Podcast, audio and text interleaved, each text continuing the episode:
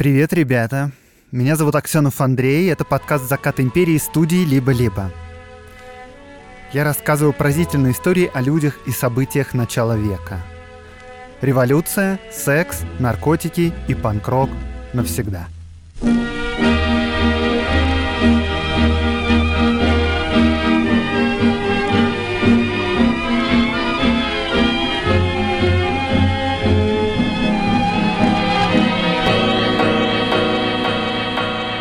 18 сентября 1902 года после продолжительной душевной болезни скончался поставщик двора его императорского величества, потомственный и почетный гражданин Москвы, известный предприниматель Пауль Адам Николай Шмидт или Павел Александрович Шмидт.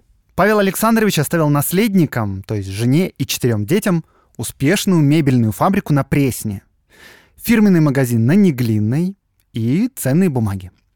Умер он довольно молодым, его было всего 53 года. Старшему сыну, Николаю, было всего 18 лет. Он только что поступил на первый курс Московского университета. Согласно завещанию, все имущество отца следовало продать и вырученные средства поделить поровну между всеми детьми, но тут возникли проблемы. Дело в том, что самому Павлу Шмидту принадлежали только станки, материалы, товары, а вот здание фабрики принадлежало его жене. А женой его была ни много ни мало Вера Викуловна Морозова из знаменитого и богатейшего купеческого рода. Ну, то есть, как можно продать фабрику, если стены этой фабрики не входят в наследство? Никак. Э, поэтому неудивительно, что вдова и приказчики не выполнили волю усопшего. К тому же тут было еще одно обстоятельство — Само это завещание было составлено Павлом Александровичем за год до смерти, 11 октября 1901 года. В этот день, как и положено, в таких случаях свидетели подтвердили, что Шмидт, старший, находился в здравом уме и твердой памяти. Но как-то так вышло, что всего через два дня после этого Павел Александрович попал в психиатрическую лечебницу, и ему был диагностирован прогрессивный паралич помешанного – на фоне запущенного сифилиса. И диагностировала все это, между прочим, комиссия во главе с Владимиром Сербским, известнейшим психиатром. Ну, то есть есть, да, некоторые сомнения в здравом уме и твердой памяти. Короче, как бы то ни было, наследство делить и продавать фабрику как-то неохота. И поэтому фабрика продолжает работать и приносить доход. Но для 18-летнего Николая на самом деле не все так плохо, потому что все-таки есть наследство. А, считать его сложно, перечислять тоже, но, в общем, в акциях наличными и всякими другими ценными бумагами у него было около 250 тысяч рублей. И на наши деньги это я даже считать сейчас не буду. Поверьте мне, это очень-очень-очень дофига. А теперь взглянем на человека, которому достались эти огромные деньжищи. Вспоминали, что Николай Шмидт с детства отличался нервностью, пугливостью и слабоволием. В гимназии он учился, ну, не очень хорошо. Ну, ну, по крайней мере, ни одной отличной оценки в аттестате у него нет. Он поступил в университет, но не доучился, ушел после первого семестра и написал в прошении об академическом отпуске, что у него что-то нервы расшатались после смерти отца, надо фабрику управлять, надо маме помогать, а мама тоже слегла. Мать, кстати, у него пила, но это он в прошении не писал. Ну, короче, в общем, наш худощавый, задумчивый юноша перестает ходить в университет. И родственники очень обеспокоены и нанимают ему репетитора. И подходящую кандидатуру подобрал адвокат семьи Андрей Линк. И репетитором Николая Шмидта стал Михаил Александрович Михайлов, еще один адвокат. Но и для Андрея Линка, и для Михаила Михайлова работа адвокатами и репетиторами была только прикрытием. И тот, и другой были членами большевистского подполья. Причем второй, вот этот как раз Михайлов, был довольно важной фигурой. Он был подчиненным Леонида Красина. А Красин был главой фандрайзингового отделения фракции большевиков. То есть он ну, отвечал за финансирование партии. И этот фандрайзинг, между прочим, включал в себя и экспроприации. То есть нападения на какие-нибудь инкассаторские кареты и захваты денег. Короче, и Красин, и Михайлов были людьми очень серьезными. И вот, да, вопрос, может, у вас возникает, зачем же Михайлов нанялся в репетиторы? Ну, как вы понимаете, отгадка не так сложна. Конечно, не для обучения богатенького отпрыска знаменитой купеческой фамилии.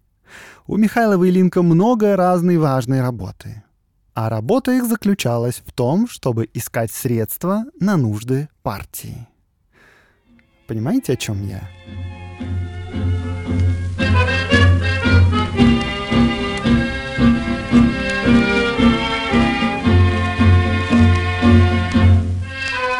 Через два года, в 1904 году, Николай Шмидт, достигнувший 21 года, но так и не вернувшийся в университет, вступает, наконец, во владение наследством. К этому моменту он или уже приобрел вполне такие социал-демократические взгляды, или развил свои собственные воззрения с помощью Михайлова. Ну, во всяком случае, потомок уважаемого купеческого рода буквально выступает за революцию. Странновато, да? Как это вообще может сочетаться с владением фабрикой? Очень хорошо сочетается, потому что на фабрике наступили перемены. Вместо 11-часового рабочего дня введен 9-часовой. Открыта лечебница, открыта вечерняя школа, и зарплата рабочим повышена. И тут я скажу, что не только, конечно, Михайлов и Линк влияли на мировоззрение молодого наследника. Я, честно говоря, думаю, что тут гораздо большее влияние имел двоюродный дядя Николая Шмидта.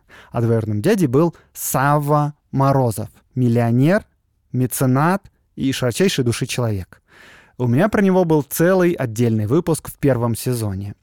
Вот Сава Морозов тоже улучшал быт и жизнь своих рабочих. Ну и вообще в среде прогрессивных образованных купцов это было нормально. Подобное случалось, это тогда называлось уплата долга народу. Но, конечно, улучшением бытовой стороны дело не ограничивалось. Мебельная фабрика Шмидта к 1905 году, то есть к революции, была самой пробольшевистской в городе. Профсоюз деревщиков, организованный на фабрике, был совершенно ленинский. К лету 1905 года на фабрике установились реально странные порядки. Например, как-то члены профсоюза приходят к Шмиту, к хозяину фабрики, и говорят, мы запускаем забастовку, а вот у нас несколько рабочих не хотят поддерживать забастовку. И Шмидт увольняет их без зарплаты. Я имею в виду, он увольняет, конечно, тех, кто не захотел поддерживать забастовку. Вы просто представьте себе это. Хозяин фабрики увольняет фабрики рабочих, которые забастовку не поддерживают. Советские книги разнообразные пытаются представить э, молодого 21-летнего Шмидта как такого осознанного активиста, чуть ли не организатора всего этого профсоюза. Такой, да, понимаете, социалист-капиталист. Но на самом деле, конечно, нет. Революционными делами на фабрике занимались совсем другие люди. Я думаю, что вряд ли вообще кто-то всерьез воспринимал молодого 21-летнего богача.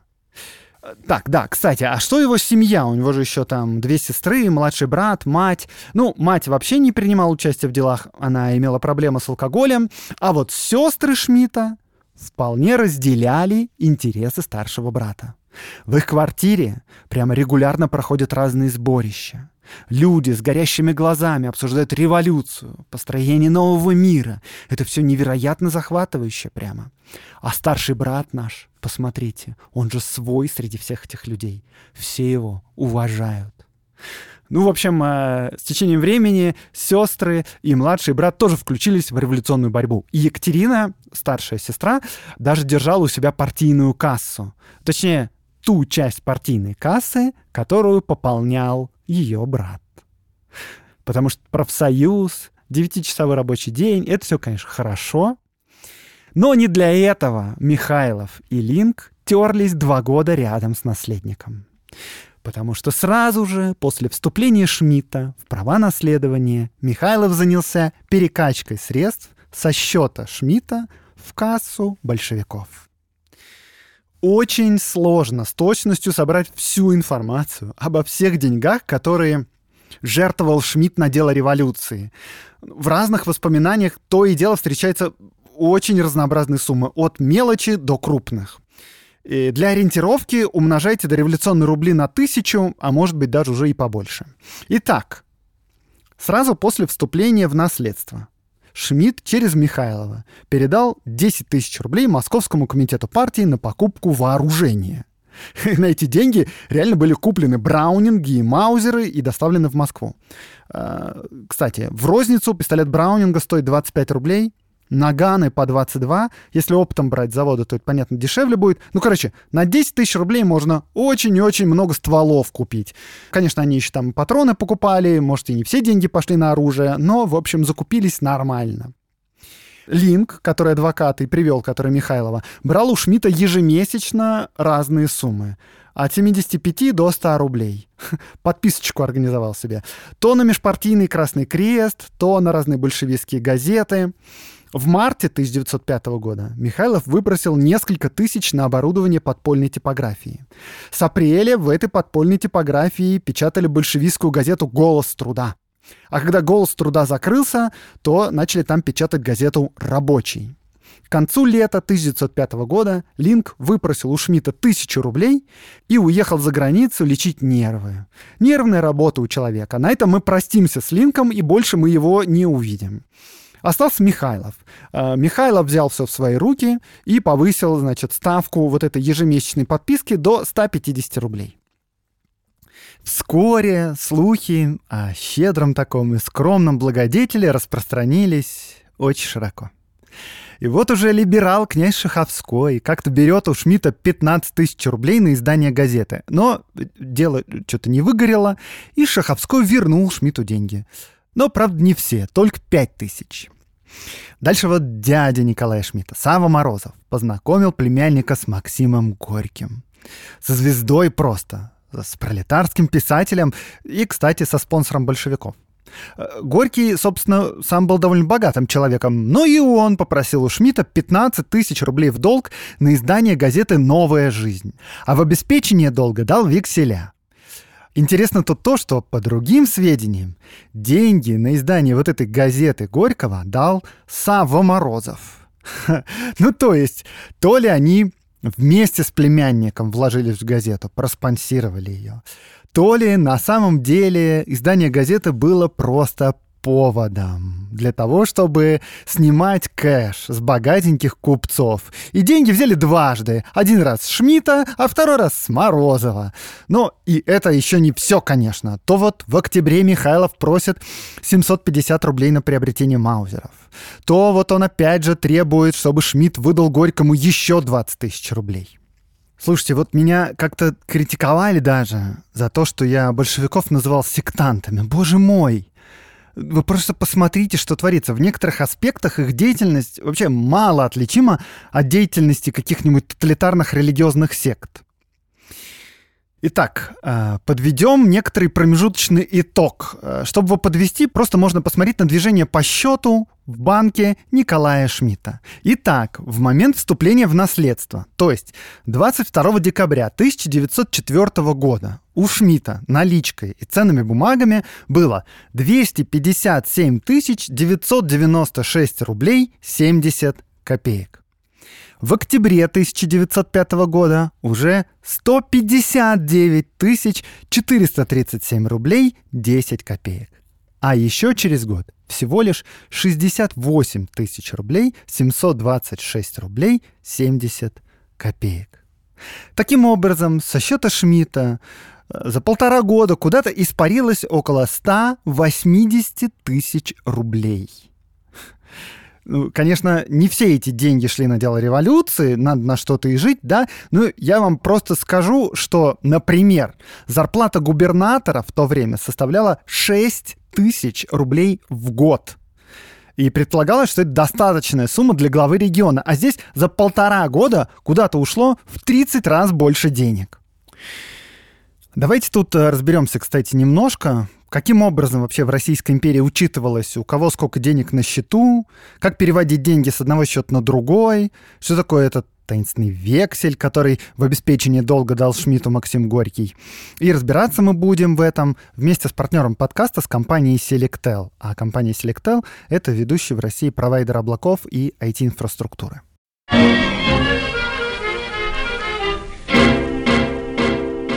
Сегодня мы привыкли, что все хранится в базах данных, в электронном виде.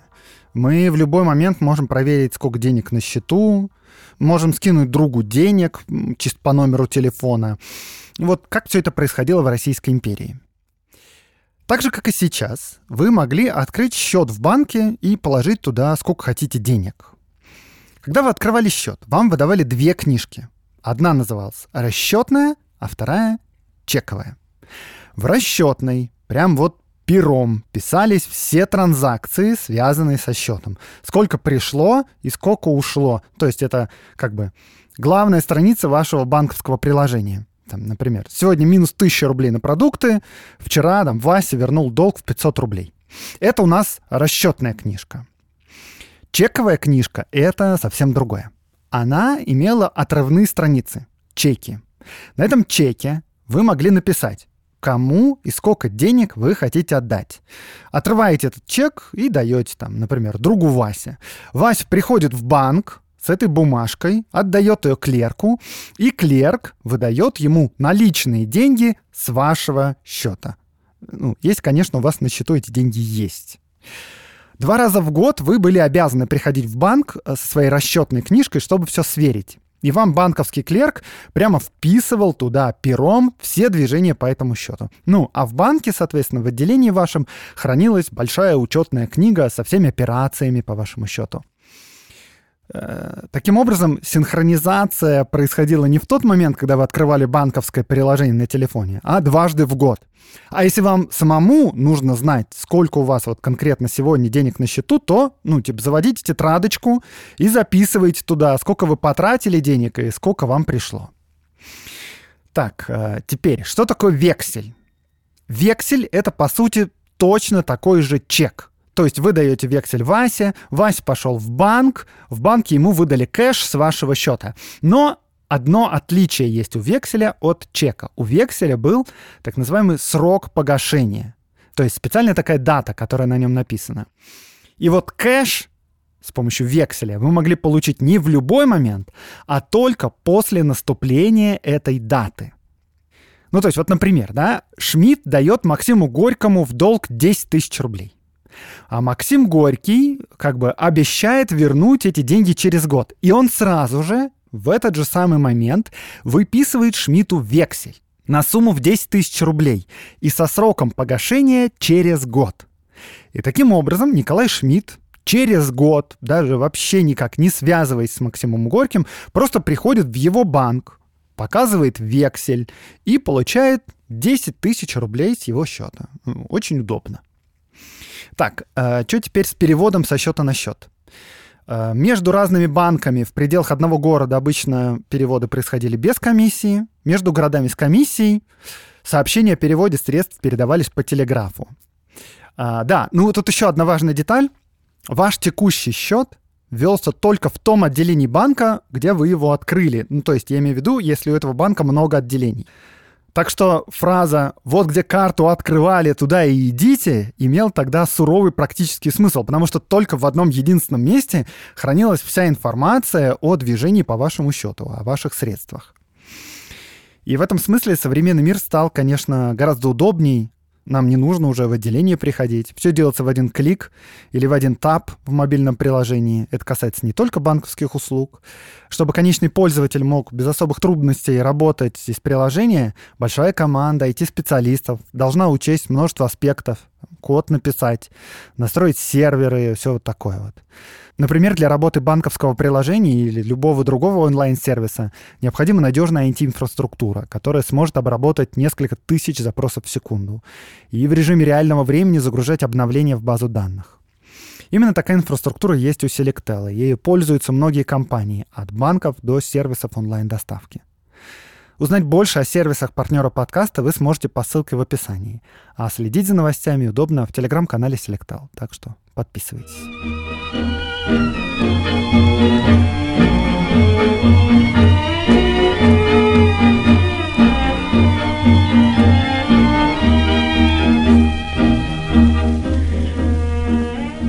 Если вы следили за датами, то, наверное, поняли, что весь этот активный фандрайзинг происходил на фоне волнующих и тревожных событий. Вовсю гремит первая русская революция. И вот летом 1905 года на фабрике Шмидта не просто действует большевистский ленинский профсоюз. Там работает военно-тренировочный лагерь который готовит отряды рабочих и студентов к вооруженной борьбе. И маузеры там раздаются, которые куплены на средства Шмидта. Осенью 1905 года, в октябре, правительство, прижатое к стенке всероссийской стачкой, объявило Конституцию, манифест 17 октября. Казалось бы, ура, все, революция победила. Но на самом деле самые кровавые события были впереди. У нас куча народу с маузерами собралась. Что, возьмем и просто так революцию закончим? Конечно, нет. Э, ну, кстати говоря, вот эти кровавые события, которые последуют дальше в моей истории в Москве вокруг фабрики Шмидта, оказались сюрпризом не только для центрального правительства, а еще, собственно, для лидера фракции большевиков, для Ленина. В это самое время Ленин с ближайшими товарищами, с тем же самым Красиным, главой отдела фандрайзинга, они сидят в Петербурге, и у них в карманах буквально билеты в Финляндию. Пора уезжать как бы из страны, видимо, с революцией что-то не сложилось. Да, но вот в Москве все происходит совсем по-другому. Манифест опубликовали, но социалистам хочется большего. Маузер, который висит на стене, должен стрелять, как учил нас Антон Павлович Чехов.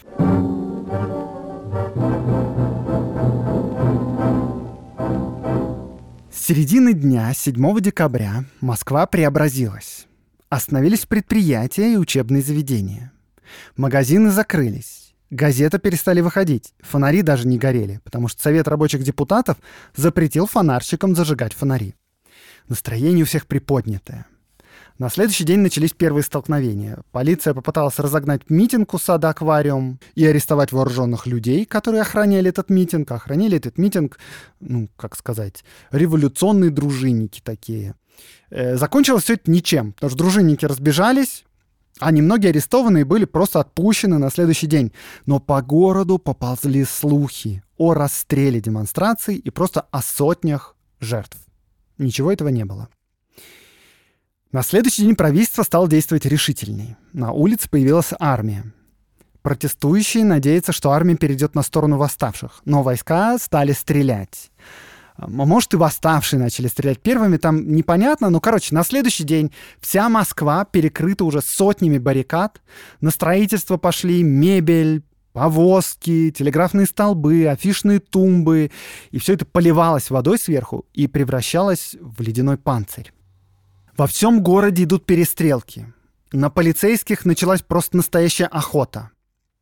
Но только что назначенный генерал-губернатором Москвы адмирал Дубасов сразу стал действовать жестко и безжалостно. И войска просто начали зачистку города, применяя пулеметы и даже пушки. 12 числа Дубасов сообщает в Петербург.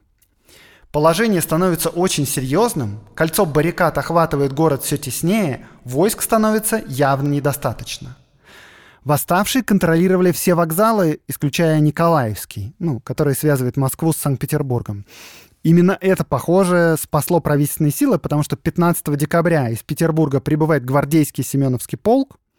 К этому моменту в Москве уже объявлен комендантский час, а войска просто получили приказ стрелять по группам больше трех человек.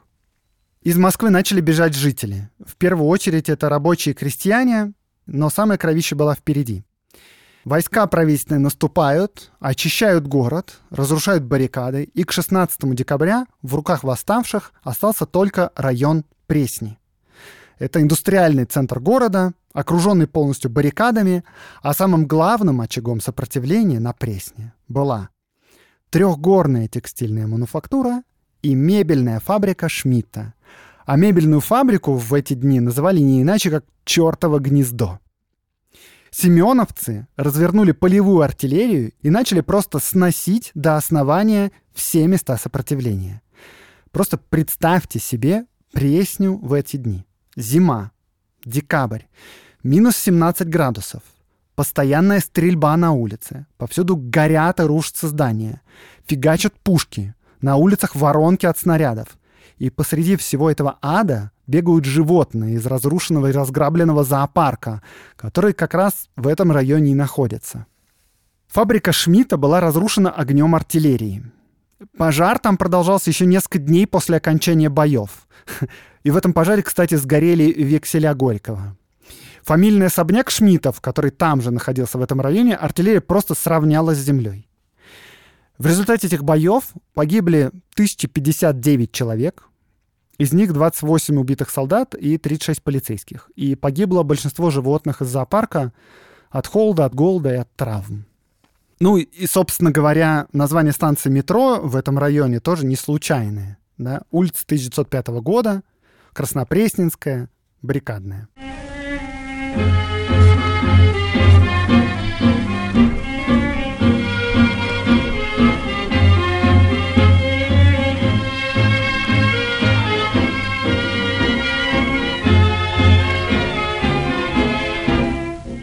За день до полного подавления восстания сам Николай Шмидт был арестован на квартире известного московского адвоката Плевака.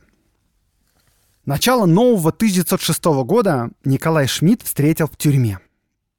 Вообще, прокуроры, кажется, желали привлечь его в идеале по сотой статье уголовного уложения, я ее процитирую сейчас, виновный в насильственном посягательстве на изменение в России или в какой-либо ее части, установленных законами основными образа правления или порядка наследия престола, или на отторжение от России какой-либо ее части наказывается смертной казнью.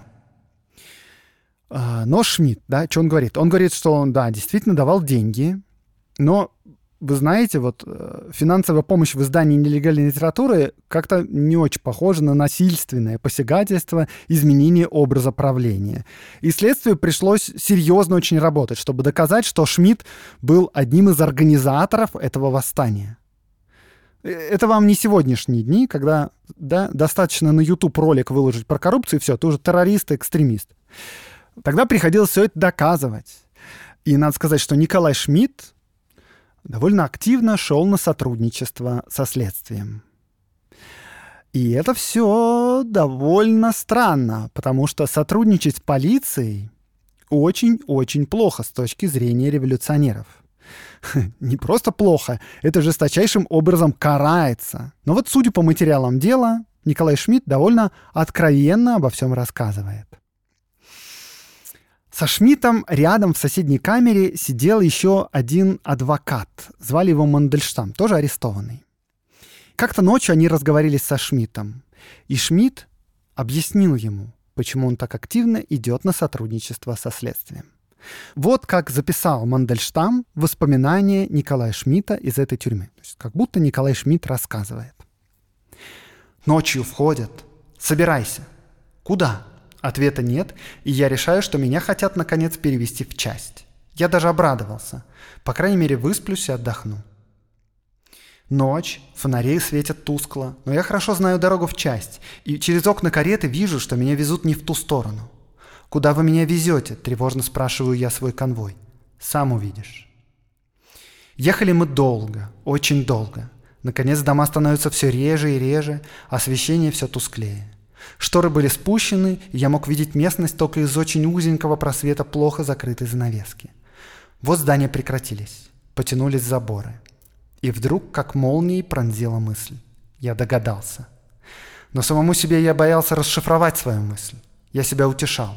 Может быть, в тюрьму? Но какая же тюрьма у нас за городом? Пока все эти мысли скакали в моем сознании, мы остановились. «Вылезай!» «На «ты», — почему-то подумал я. Значит, конец. Я вылез. Мы были возле Петровского парка. Кругом глубокий снег. Я буквально тонул в снегу. Калоша упала. Я стал одевать калошу, бессмысленно тыкая в нее ногой. Нога не слушалась и никак не хотела попасть в калошу. «Зачем тебе калоша? С собой на тот свет не возьмешь». Сомнений больше не могло быть. Я замер.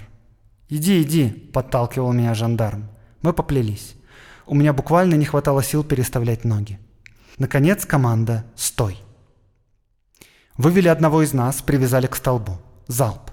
Другого. Третья очередь моя. И вдруг, когда меня уже повели, я неожиданно для себя начинаю кричать «Стойте! Стойте!» Я все, все расскажу. Надежда Крупская, жена Ленина, и вовсе рассказывала в воспоминаниях, что Шмидта пытали. Ну, как бы то ни было, Шмидт начал рассказывать полиции все обстоятельства дела. Он сдал всех, с кем контактировал, начиная с Михайлова и Линка и заканчивая Горьким, всего около 20 человек. Он признался в финансировании нелегальных изданий.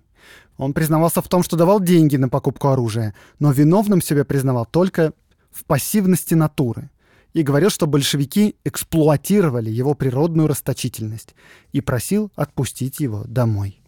Параллельно с этим родственники и адвокат попеременно забрасывали судебную палату просьбами смягчить предварительное заключение, потому что слабое здоровье у нашего Коли.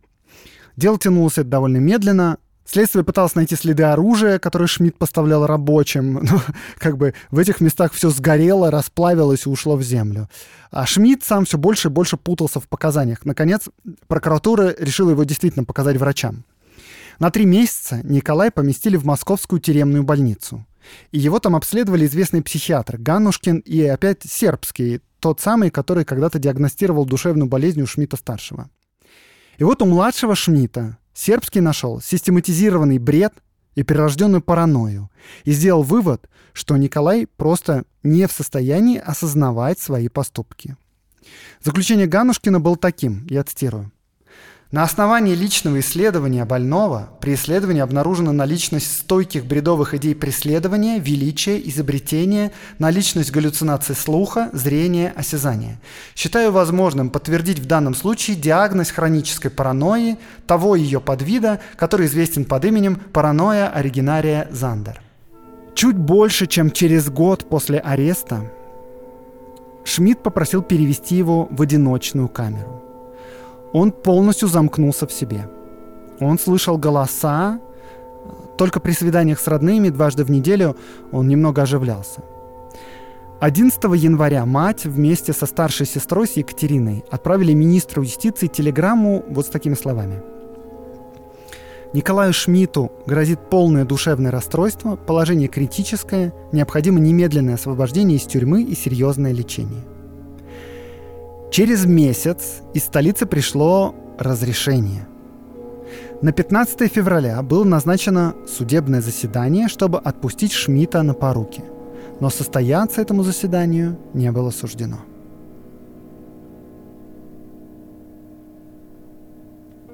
Ночью 13 февраля Шмидт не спал.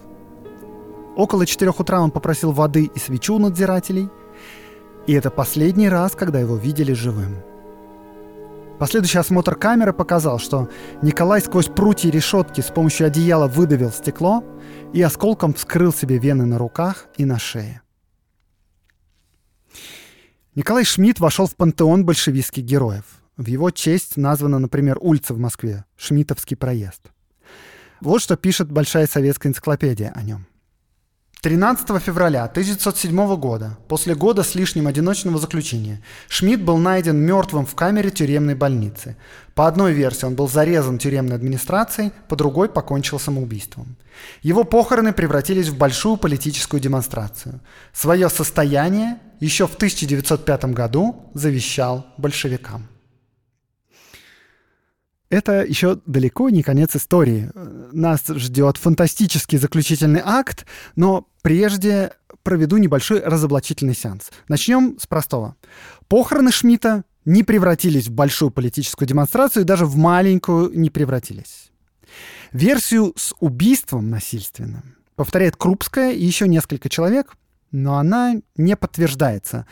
Вообще, такого рода мстительность вовсе не в духе дореволюционной охранки. Кстати, как и пытки, о которых тоже упоминает Крупская.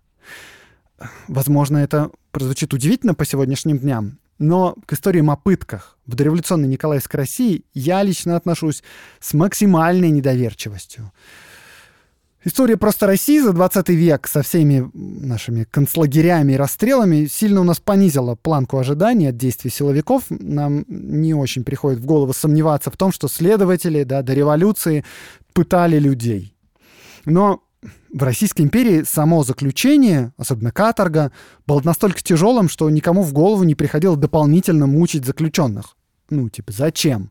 В особенности, когда речь идет о заключенных образованных и богатых.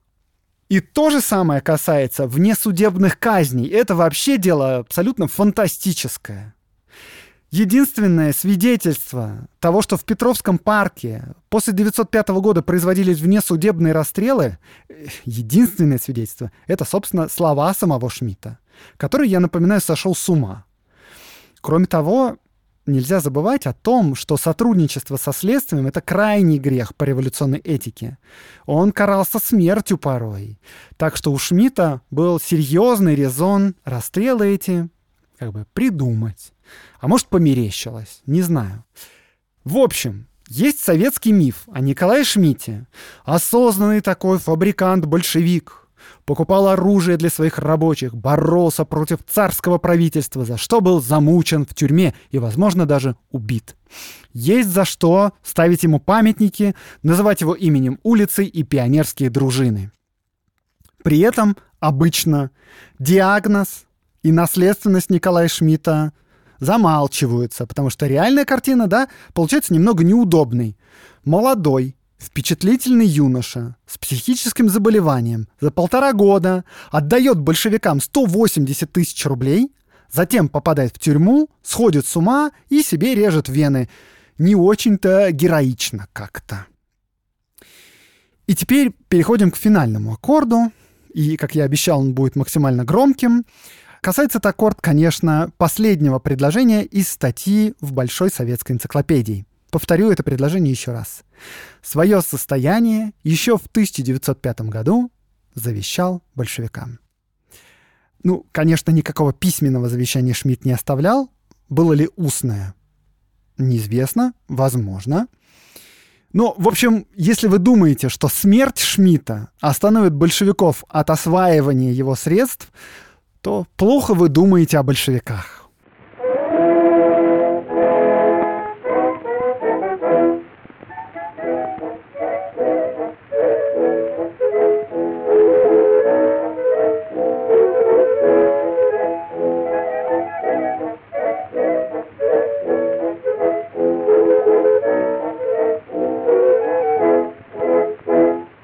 В августе 1907 года Через полгода после смерти Николая Шмидта в Финляндии, в Выборге, состоялось специальное совещание с участием Ленина, Красина, то есть вот этого главы отдела фандрайзинга, младшего брата Шмидта Алексея, целой толпы юристов, а также еще нескольких человек. И среди них был еще важная фигура в дальнейшей истории, зовут его Виктор Таратута. Виктор Таратута — это очень интересный человек. Это большевик солидным тюремным прошлым. Но в этой истории важнее, что он был гражданским мужем младшей сестры Николая Шмидта Елизаветы. А старшая сестра Екатерина Шмидт была тоже замужем, вполне официально, за другим большевиком, Николаем Андреканисом. Э, в общем, да, вот эти революционные сборища социалистов на квартире Шмидтов э, не прошли даром, как видите.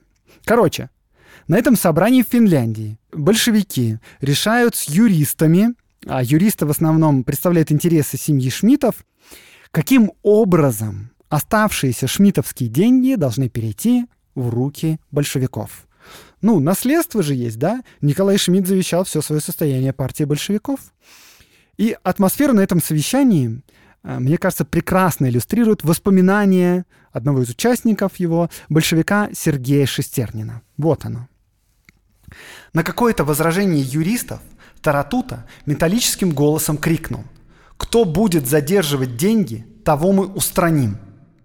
В это время на диване мы сидели в таком порядке. Юноша Шмидт, я, Владимир Ильич и Таратута. И я видел, как Владимир Ильич дернул Таратуту за рукав. Кстати, еще о Таратуте классная цитата от Владимира Ильича. Вот как Владимир Ильич с уважением говорит о своем соратнике. Тем-то он и хорош, что ни перед чем не остановится. Вот вы скажите прямо, могли бы вы за деньги пойти на содержание к богатой купчихе? Нет, и я не пошел бы, не мог бы себя переселить. А Виктор пошел. Это человек незаменимый. Кстати, эта цитата, мне кажется, больше характеризует не Таратута, а самого Ленина, потому что ну, совместная жизнь Таратута и Лизы Шмидт была, кажется, вполне счастливой, и они еще полвека дальше жили вместе. Короче, на этой встрече в Финляндии было решено вот что. Младший брат Алексей отказывается от наследства в пользу сестер. Одна из сестер, Екатерина, уже замужем за большевиком, официально. То есть деньги, считай, в кармане партии. А вот младшая сестра, Лиза, она не была в официальном браке с Таратутой. И тут Ленин генерирует блестящую идею. Потому что, ну, как бы их можно, конечно, поженить, но внезапное обогащение большевика с уголовным прошлым — это как-то уж слишком подозрительно. Поэтому, говорит он, давайте выдадим ее замуж за другого большевика, за Александра Игнатьева. А это тоже один из сотрудников отдела фандрайзинга. И вот таким образом вторая половина денег тоже перейдет большевикам. Отличный план.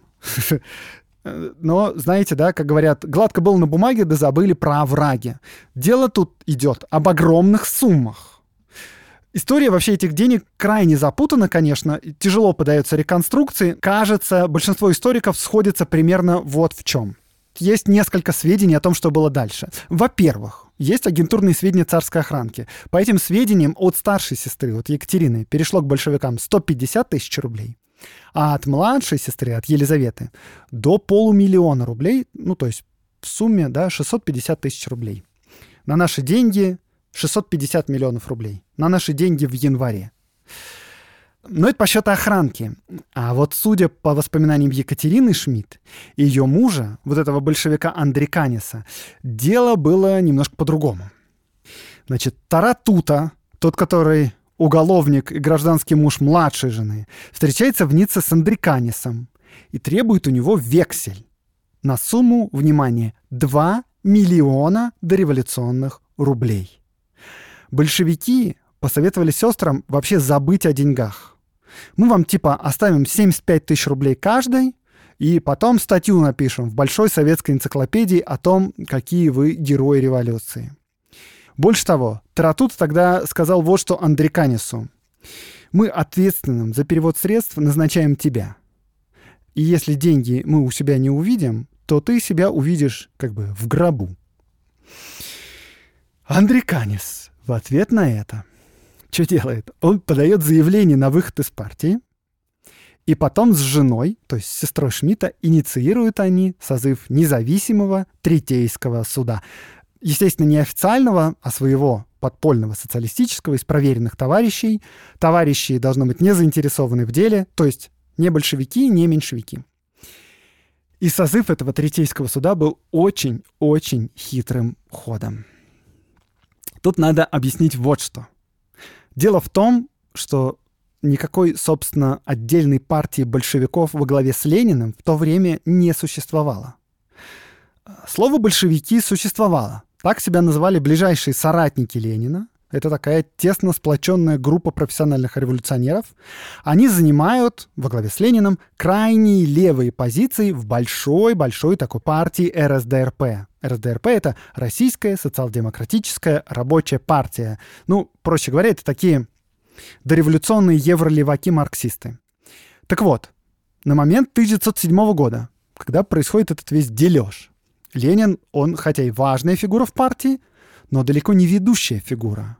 Он, собственно, даже в Центральный комитет партии не входит, а, а Центральный комитет — это верховный орган управления партии.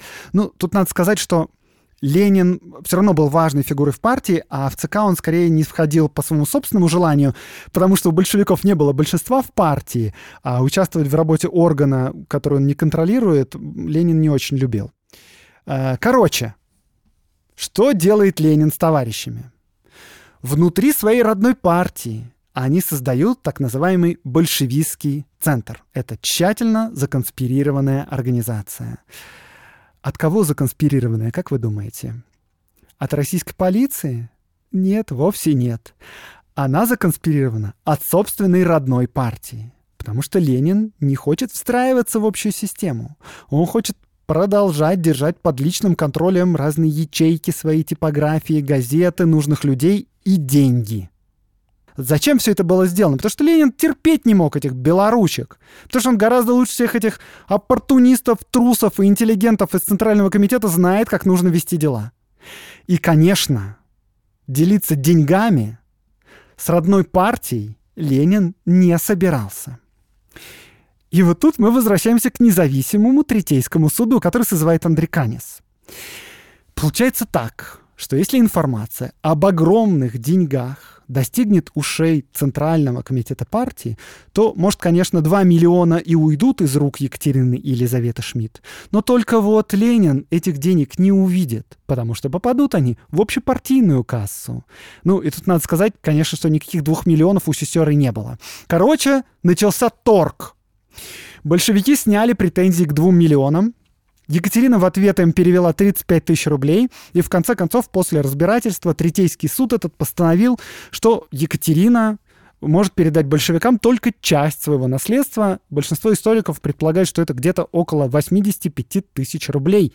Ну, надо сказать, очень неплохой куш тоже. Не 2 миллиона, но неплохо.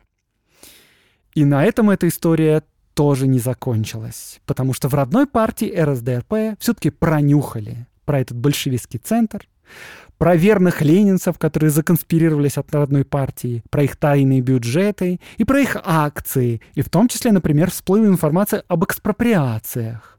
А партия, кстати говоря, постановила, что экспроприациями мы, социал-демократы, не занимаемся. В результате Юлий Мартов Юлий Мартов — это глава умеренного направления партии. Большевики их называли меньшевиками. Короче, Юлий Мартов не стал разбрасываться прекрасным поводом прижать Ленина с товарищами к стенке. Да, у нас Ленин, который вот с пьедестала просто собственной ортодоксии разносит товарищей по партии. На самом-то деле кто он? Партизан, авантюрист и проходимец. Он тайно от Центрального комитета продолжает руководить экспроприациями, боевыми дружинами, организует аферы, тратит деньги не на борьбу с самодержавием, а на борьбу с руководством собственной партии. Ну, политическая борьба, правда, быстро так не делается, но в результате в 1910 году Ленина вытащили на собрание Центрального комитета в Париже. И меньшевики мечтали расправиться с Лениным окончательно. Они называли ленинцев, цитирую я, сектой фанатиков. А еще, опять цитирую, морально толстокожей компанией. А еще, опять цитирую, узурпаторами, демагогами и самозванцами, а еще кланом партийных цыган с зычным голосом и любовью махать кнутом, которые вообразили, что их неотъемлемое право состоит в кучерах у рабочего класса. Ленин в ответ на это заявлял «С катертью дорога, любезные! Мы сделали все, чтобы научить вас марксизму!» Уже были разложены костры, и меньшевики приготовились к аутодафе э, со зловещими лицами с такими. Но умеренные марксисты призвали к компромиссу и миру. Ребята, мы же все социал-демократы. Давайте дружить, давайте найдем какие-то точки соприкосновения. В результате Ленину пришлось выворачивать карманы. Он отдал остатки шмитовского наследства и прочие поступления. Он ликвидировал свой большевистский центр и ликвидировал фракционную газету «Пролетарий», потому что, ну, Владимир Ильич, вы талантливый журналист. Ну вот у нас есть официальная газета партии, газета «Социал-демократ». Пишите статьи туда, используйте свой талант на благо родной партии. В итоге Ленин потерял почти все свои ресурсы. Это был действительно сильный удар. Но Ленин был не из тех, кто сдается. После этого парижского пленума он со всей очевидностью понял, что власть в Российской социал-демократической рабочей партии уже к нему никогда не вернется. И нужно делать свою партию, полностью независимую и подчиненную только ему, с собственным центральным комитетом и собственным бюджетом. Как вы думаете, как будет называться эта партия? Точно так же, как и основная российская социал-демократическая рабочая партия. И историю свою она будет вести с первых съездов Российской социал-демократической рабочей партии. Потому что мы, ленинцы Большевики и есть настоящие социал-демократы и марксисты. И мы не собираемся отдавать этот сильный бренд оппортунистам, сопляжуям и лакеям мирового капитала, чья высшая цель — это всего лишь десяток мест в буржуазном парламенте. Нет. Мы будем бороться за мировую революцию.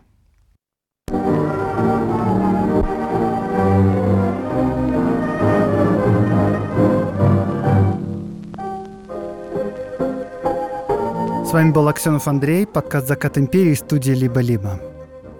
Этот выпуск мне помогали готовить Катерина Серебренникова, редактор, и Никита Дешевых, факт-чек.